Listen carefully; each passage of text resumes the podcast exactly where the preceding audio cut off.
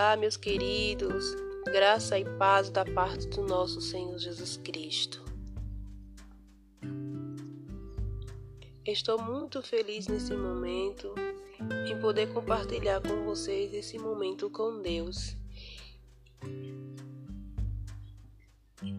E para iniciar, eu quero vos convidar para nós meditarmos na palavra do Senhor, que se encontra no livro de Romanos, capítulo 8, a partir do versículo 35, que diz assim: Quem nos separará do amor de Cristo? Será a tribulação, ou a angústia, ou a perseguição, ou a fome, ou nudez, ou perigo, ou espada? Versículo 37.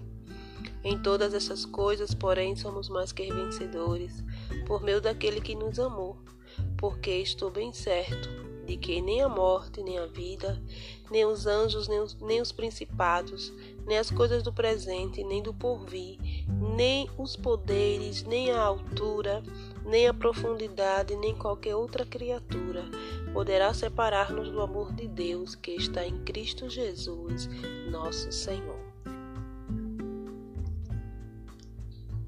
Meus queridos, Nesse momento eu quero vos falar sobre confiança e aproveitar para ressaltar o versículo 37 do livro de Romanos, o capítulo 8 de Romanos, que fala em todas estas coisas, porém somos mais que vencedores por meio daquele que nos amou.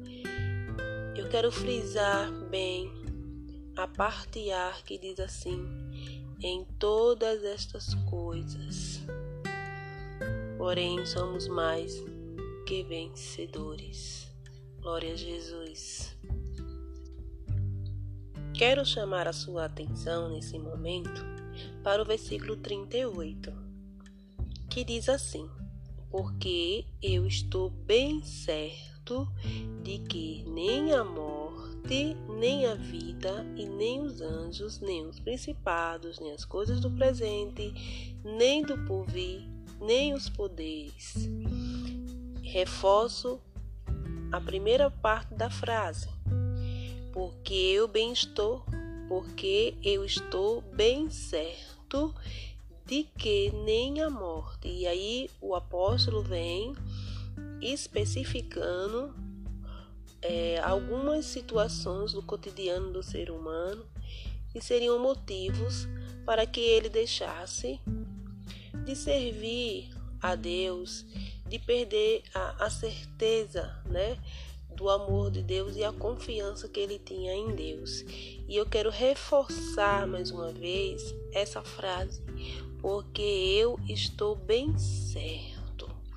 Isso nos traz a certeza de que vale a pena confiar em Deus. E nesse, nesse versículo, o apóstolo está, está expressando a confiança de, do Deus que ele serve.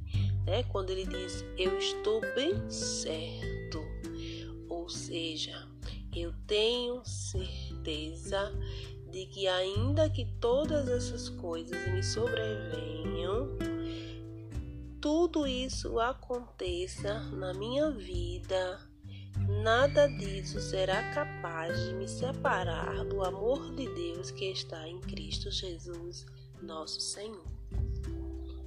Então, meus queridos, dentro desse contexto, a palavra confiança nada mais é do que certeza interior. E a certeza não tem como base o otimismo, em relação às nossas próprias é, aptidões, né? A certeza, na verdade, ela é uma paz interior que é gerada em nós né, através da operação da justiça de Deus. Né? Não se trata é, de uma confiança em nós mesmos, pois se nós confiássemos apenas em nós mesmos, em nossos nossas convicções, nossas certezas, é, nós nos frustraríamos, como temos muitas das vezes, né? Nos frustrados, né? Quando depositamos toda a nossa confiança em nós mesmos. Então, toda essa autoconfiança ela é falsa, ela é infundada. Mas de acordo com a palavra do Senhor, aqueles que confiam no Senhor, eles são como os montes de Sião. Eles não se abalam, mas eles permanecem para sempre. A verdadeira confiança tem como alicerce aquilo que o Senhor pode fazer e o seu relacionamento conosco. Então é uma força tranquila que tem galardão. E para reforçar, é, como diz a Bíblia em Hebreus 10:35 acerca da confiança, que aqueles que confiam em Deus, em suas promessas, eles serão galardoados. É o escritor aos Hebreus ele diz em Hebreus 10:35, não abandoneis, portanto, a vossa confiança.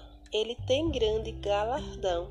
O 36 nos diz com efeito tendes necessidade de perseverança, para que havendo feito a vontade de Deus alcanceis a promessa. Por isso, meus queridos, eu finalizo reforçando que aqueles que confiam em Deus, eles têm uma segurança duradoura. E essa segurança, essa confiança em Deus, os satisfaz plenamente, porque a paz de Cristo, ela excede todo o entendimento. Então eu deixo para você essa meditação nesta noite. Confie mais no Senhor descanse nele.